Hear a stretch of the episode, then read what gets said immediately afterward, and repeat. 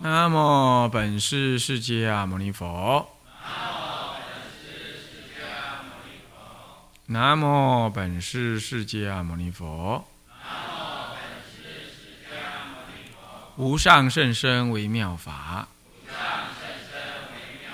百千万劫难遭遇。我今见闻得受持，愿解如来真实义。二课灌输，各位比丘、比丘尼，各位沙弥、沙弥尼，各位居士，大家阿弥陀佛。阿弥陀佛。来，先放上。啊，我们嗯上一堂课呢，啊上到这个啊灌输啊，哎这个序文啊，这个四要第五页啊第五页的第二段。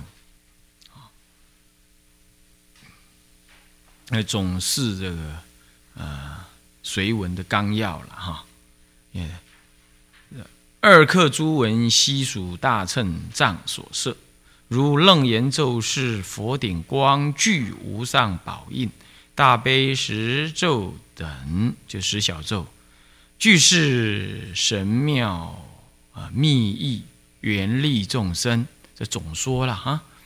那么呢，接着是弥陀经啊。这晚课的部分呢，是纯净四度色化有情啊。那么大忏悔文忏除九界无始业中啊。那么呃，我们上一堂课提到了这个弥陀经有这个提出四度啊，三横四度啊。那么尤其是阿弥陀经，最主要是讲依着啊。这个偶益大师啊所说呢，那么这主要是讲性怨恨啊三资粮啊。那么大忏悔文是忏出九界无始业种，嗯，忏悔文啊，有有一些道场，甚至于弥陀经跟忏悔文是每一天同诵的哈。那么一般来讲是啊隔日啊。忏悔文隔日弥陀经啊，那么忏悔九界无始业中，嗯，大忏悔文主要是依着啊华严经啊的经记，那么呢再加上呢哦三十五佛五十三佛这两这两套佛的啊这个佛名啊。分别出在三十五佛明经呢，这是呃密教里最常用的啊。那还有五十三佛，那么这样合起来看八十八佛，称颂佛的圣号，那就是总持呢佛的功德。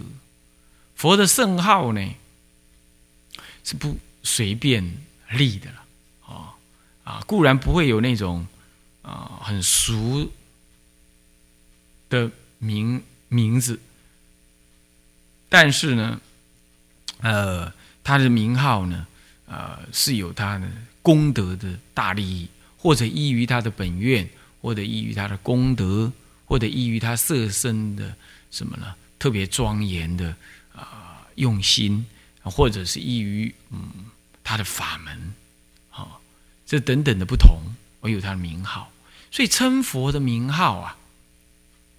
其实就像我们讲的种子字，前面几堂课我们提到的种子字呢，意思是一样，那就是总词的意思。其实种子字就是名号在总词，在在缩小。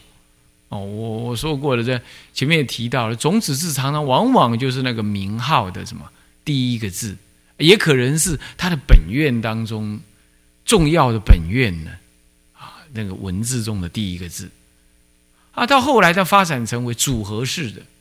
的的种子字，把好几个种子字的代表的那个意义呢，再把它组合成为一个复合式的种子字。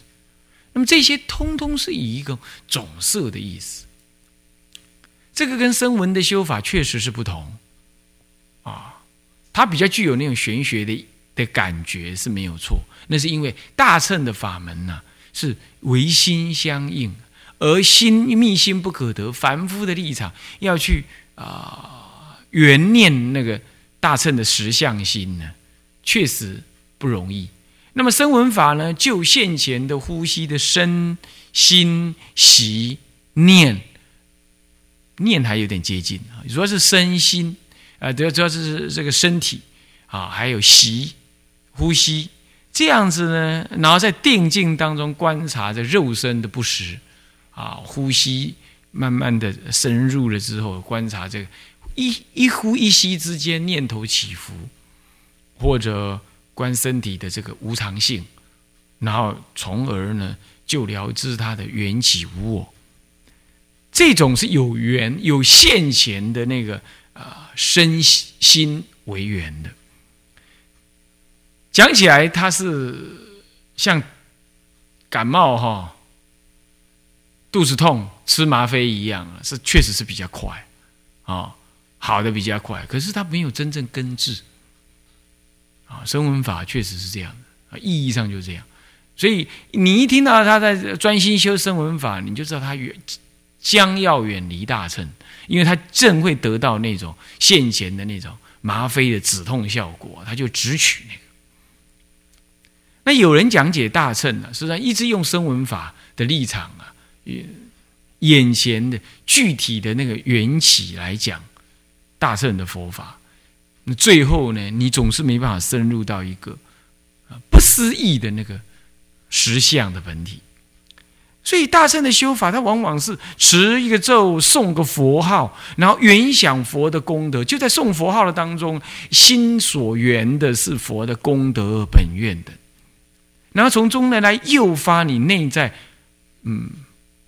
本来不是，而天天跟他相处的那种佛性，啊，这个修法确实是不同。那么需要的是大乘对大乘的信心，对大乘的信心啊，这就好像说你对了一个门，那个门你没有钥匙，你对了一个门，你觉得门里头的财富都会是你继承的。对了一个门，你一直对他喊他开门，开门啊，你你要是对这个门后面的东西你没有。呃，没有呃，没有信心的话呢，你是念不下去，意思是这样啊。那么无始来啊，那个我们的业种从九界以下通通有。那么我们诵念佛的这个名号啊啊，然后呢，之前发愿，之后回向。哦，对的，文呢，它前面有发愿的，后面有回向，那中间就念佛的圣号，那就在诱发你呢，远离凡夫的思维，意念佛的功德。那么这八十八尊佛的圣号的名号啊，大部分的佛的名号都可以从字的表面上啊有一种感觉，得到他的一些感受。那么释迦牟尼啊，其实他就人人即灭。啊，那么在阿弥陀佛呢？它某种程度上，你也可以把它理解成智慧无量啊，受光寿无量啊，也可以把它理解成这样。虽然，呃，在很多种情况呢，其实我们的咒语本身就是类似像阿弥陀佛啊、观音菩萨、释迦佛的那个呃名号的什么呢？梵音，他所谓的咒语其实就是这样，但他就不解释。让你专心去诵持。换句话说，佛所成就的是我们众生自信中的功德。因此，你即便不知道他的名号的意义，其实很难知的。我我我我上一堂课不讲吗？解释阿弥陀佛为无量光无量寿呢？其实刚刚好，有种某种程度的扭曲了阿弥陀佛的功德，是吧？阿弥陀怎么会是无量光无量寿？所以我们就要直接就念南无阿弥陀。哦，南无阿弥陀，事实上是没有翻译，事实上是翻音，对不对？他并没有用他的意。但是在八十八佛当中，有不少的佛呢，其实可以不是不少，是大部分的佛号，其实它都是翻那个意。那么这就是要你呢，从诸尊佛的名号。当中呢，去了知那尊佛单独的某一个面相的功德。那么，因为有八十八尊的啦，那么这样子就，通通是你内在内心本具的功德。所以你念的每一尊佛号的同时呢，你就诱导了你内在的本具的那个功德。所以佛号功德，佛号的称颂呢，大乘一直以来就是一种修持。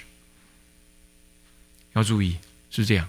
那么我们称颂佛号的同时，又恭敬礼拜、顶礼。顶礼的是谁？顶礼也是外在的佛，内尊成佛的。啊，那么那么普光佛、普明佛啊，这样子的。称颂固然就像我们拜阿弥陀佛一样，我们可以说那是那是内尊佛，那其实就是我们内在里头的本具功德，所以他这样子能够消业障。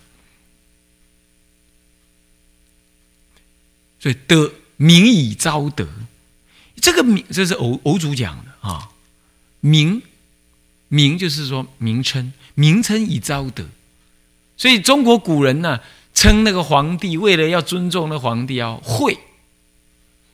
要称要避讳，不能用到他的字、他的名的那个文字。称我们自己的呃父母亲啊，也是要避讳。那就是因为我们对于自己的父母呢啊很尊重，对于他的名号啊不随便称颂，不能轻易的这样念，因为念了就意念了什么他的功德了。这样诸位了解吗？所以这在声闻法里头是没有这样子的。声闻法里头，你说完全没有也有，但是呢，他没有那么强调啊。在声闻法当中呢，至至少在目前还有在流传的一种法门，那就是呃，比丘呢在经行的时候，心中念着不打不打不打，慢慢的念着，那么意念呢？佛的教化，同时某种程度也意念了佛的功德。其实声闻法里已经有这样，但在大乘法的经教里头，非常的强调称名功德。那么到了弥陀经的时候呢？呃呃，不，到了净度法门，像无量寿经呢，结诸了弥陀佛的四十八愿的时候，足足有十二愿呢，就特别的强调了。发了那个愿，就称我的名号功德如何？足足有十二个愿。那所以我上一堂课不讲吗？名号功德愿有十四愿，有十二愿，就直接就是以发愿说称我的名如何？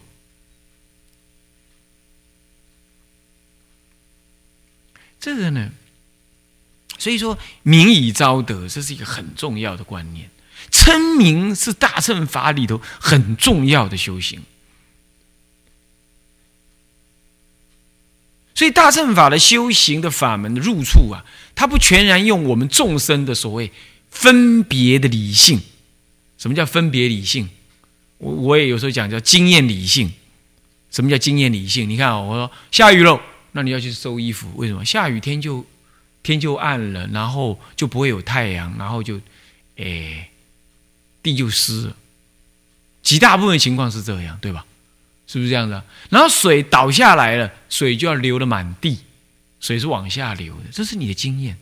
但我可以告诉你，在外太空，水不是往下流的，在呃负两百七十三度有绝对温度当中呢，这水是往上跑的，它不是往下流，它逆的地心引力跑。你看，所以你的经验，你的经验有时候会弄错的。人类就是依的经验，然后来说，我认为怎么样？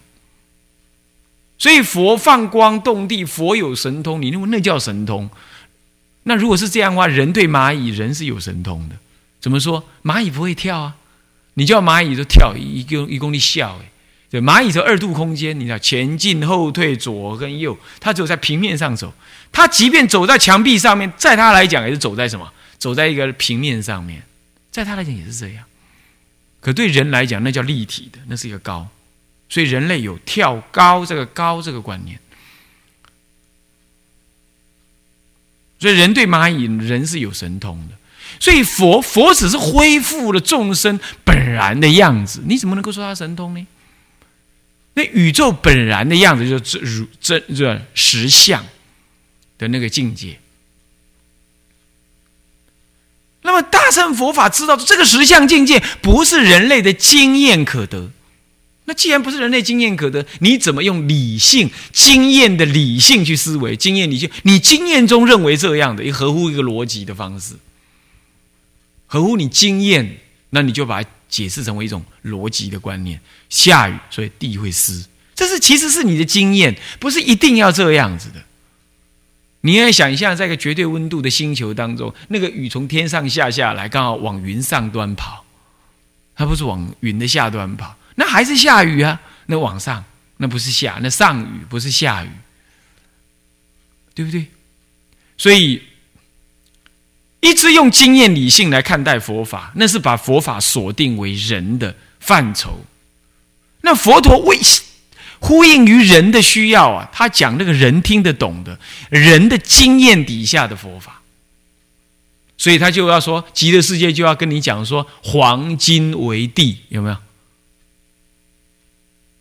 极乐世界那不叫黄金，黄金还得提炼呢，那哪算什么？那哪里有什么好？是不是？那不是的，是我们勉强给他一个名字叫旃檀金。为什么要讲金这个字？因为人类的经验当中，金为珠宝中的什么最优呃很优秀的一种一种金属，是人类所渴求的，作为一种财富的表征、庄严的表象。所以，我们《弥陀经》里头，佛陀没有话语可以描述极乐世界的大地是什么样啊？只好说啊，黄金为地好了，因为你懂的嘛，你的经验中你懂，这样诸位了解吗？所以大乘法当中相当多、相当多比例根本是不可思议。我可以告诉诸位，就是说，在整个佛法的内容里头啊，大部分的大乘佛法，通通是人类所不理解的。这时候，什么事情可以证明啊？从龙树菩萨得华严经这件事情可以知道，那上本的华严经是无量记，根本不传；中本的还有几几百万记呢，也不传。它只存最下下本，最下下本呢，人类我们呢学佛的人呐，这一辈子能够诵个几次华严经就已经啊都为他串了。除非你修华严法门，不然就很少有那因缘。你去看，你能认词的有多少？那么再讲那个古德，你看讲呢，呃，鸠摩罗什大师，鸠摩罗什大师认识他的人呐，后来来到中国，看到鸠摩罗什大师所翻译的经典呢，他就跟中国的出家众讲说：“我所认识的鸠摩罗什大师啊，他所懂的佛法，跟他今天所翻译出来的十不及一。”结果他光翻了一部。啊，这个六百卷的呃《般若经》啊，我们大概就很少人去看完过。但是是十不及一，光一部经六百卷，那他还翻译了好多了，包括《华华华经》等等呢，他都翻译呢。这把凑起来，对他所了解来讲是十不及一。那可见，光如果我们拿《般若经》来代表的话，那超过六千卷呢，他懂的经典。超过六千嘛，一万卷，他只翻了六百卷，所以你看看我们能领受的大乘佛法，相当的微少的。那叫你你怎么入修？你的经验常常剥离掉实相的意涵的，你就好像说你跟蚂蚁一直跟他讲跳，他根本就永远不懂嘛，你怎么跟他讲嘞？你只要抓他去什么？抓他到那个离开地面放下来，离开地面放下。有一天他悟到了，哦，这就要跳。他悟到了这件事情，你只有用这种办法，对不对？你你侠，你讲秀才遇到兵，有理说不清，没有这个经验。所以大乘佛法为什么会用持咒、诵佛号、拜佛、拜忏？送发愿这种方式，而而不是说直接观无常这样的方式呢，来做修行的入手。为什么大乘的哪怕是禅宗，他用那个无厘头的话语来刺激学者，他用你体旧的方法，甚至于跟你讲，狗子有佛性没有？一棒打下来无，哎，怎么会无嘞？一切众生不是都有佛性吗？让你起疑。你看他用这种反向的、反经验的方式，让你无思维处去下手，根本就无有思维处。蚊子叮什么？叮铁牛，没有下嘴处。他用这种方式，为什么？因为你运用经验，你怎么去去去去感受到那实相呢？不能。所以说打的心头死啊，徐如法身佛，心死就不起妄想分别，就不再动用你的经验分别。所以很多师傅教导徒弟，他用那种极端不合理的方式，你要跟师傅论理，那你就远离了思想了嘛。那都是你的经验之谈呢。他就是要无理来，在有理打三棒，无理更是要打三棒，他就是这样子。所以这个都应应于我们所追寻的甚深的实相之法，是用这种方式。所以不要受到现在的经验理性。现在出家人一天到晚用经验理性，哎哎，佛法在人间，哎，不离人间觉。哎，佛法是生活的法，生活法，你去学张老师就可以了啦。你学基督教也就可以了，他叫你生活的比很好的了。你怎么把佛法压缩成这个样子呢？佛法，佛陀这一世为了度人类，他出现在人间，他用人间听得懂的语言来说法。是的，你所理解的佛法确实以人间为人间能领受的语言方法、逻辑思维，主要以这个为本，但是绝对不以这个为限。我说以它为根基，所以声闻法出现就是这样子，以它为根基，但绝不不能以它为限。所以你对于大圣经典中的甚深不思议，你通通把它压缩为一种什么呢？或者扭曲为一种神话或者预言。这是你自己颠倒谤佛，这完全弄错了。因此，这样子的人，你看看，他不愿意持咒，不愿意诵佛号，有没有？他不愿意拜忏，甚至他不愿意诵经。他说，经典是拿来研究用的，他就宁可坐在那里观呼吸、学声闻法。那他说他大圣人哦，所以他会没有法可修。那参禅，参禅，他也认为那参禅可能就是呃，弄出这。如来藏了，那密教他也不可能接受，密教他也认为都是如来藏的思想，这样不对的。你要去知道大乘佛法要追寻的是什么，他运用的方法当然不同。哦，那么 你可以从很多地方来看出来，现代人越来越不懂得拜忏的经义，越来越呢轻视诵念佛号的功德。你要知道，越讲求理性的越来越这样。你就是要搞上课嘛？那上课的那教你书的人，常常就是甚至就世间人，他没修行，回家有妻儿。那这这样事情，你看他拿了，他拿佛教当吃饭的的工具，哎，他不是拿来当生命实践的方法，或者他生命存活的依止，哎，他不是这样子的。你你是一个出家人呢，怎么你天天让白衣上座？你你将来你怎么修行啊？错，完全错，完全错啊！那么呢，这是讲到这个大忏悔文呢，我就特别要提醒诸位啊，诵念佛号的功德是不思议的，嗯，不可以轻忽。也不把它当做是一种宗教情操的培养。哎呀，宗教情操培养，拜托，宗教想培养出来是干什么用的？啊，让你变小家子气，还是让你变成是呃呃呃呃呃多愁善感，呃呃神经质？那像往佛门修行，不就旁门外左道了吗？你怎么会把唱诵佛号或者是呃念经当做是培养宗教情操呢？如果培养要培养宗教情操，不用佛教，你知道，只要政党就可以了。你知道，你看有些政党的党员、老党员，你看看他那个他那个党党党性多坚强，那根本不需要佛来出世，是不是这样子啊？他就帮你洗脑就好了啦。那是要让你开悟的嘞，怎么会说那是要培养宗教情操？当然，你说你描述他那是有宗教情操，那当然是可以。可是目标弄错了，你不要认为那就是宗教情操。当讲成宗教情操的时候，是把它是把它贬义为是一种感情的需求作用，而不是内在体悟的方法。当有人在讲这件事情的时候，他是把它贬义成这样。啊，诵经拜忏，啊，做早晚课哦，那是在培养宗教情操的啦。意思就是说，在培养一种你对你跟宗教的一种情绪上的结合关系。他就不认为那样子是一种开悟，是一种真实的向于修行，能够改变你那什么你的你的无名，增上你的智慧。他不认为那样，他轻蔑了这个事情。所以越来越多的是佛学院出来的人呢，他不做早晚课。你仔细去观察，轻慢早晚课，佛学院本身的早晚课就不全。然后他出来了，轻慢早晚课。你这在这之前好几堂课开始讲的前面我的时候，我们不提到吗？这一部朝暮二课啊，早晚二课啊，其实就是中国几代以来、历代以来大乘佛法的结晶，所以说各宗各派都可修的。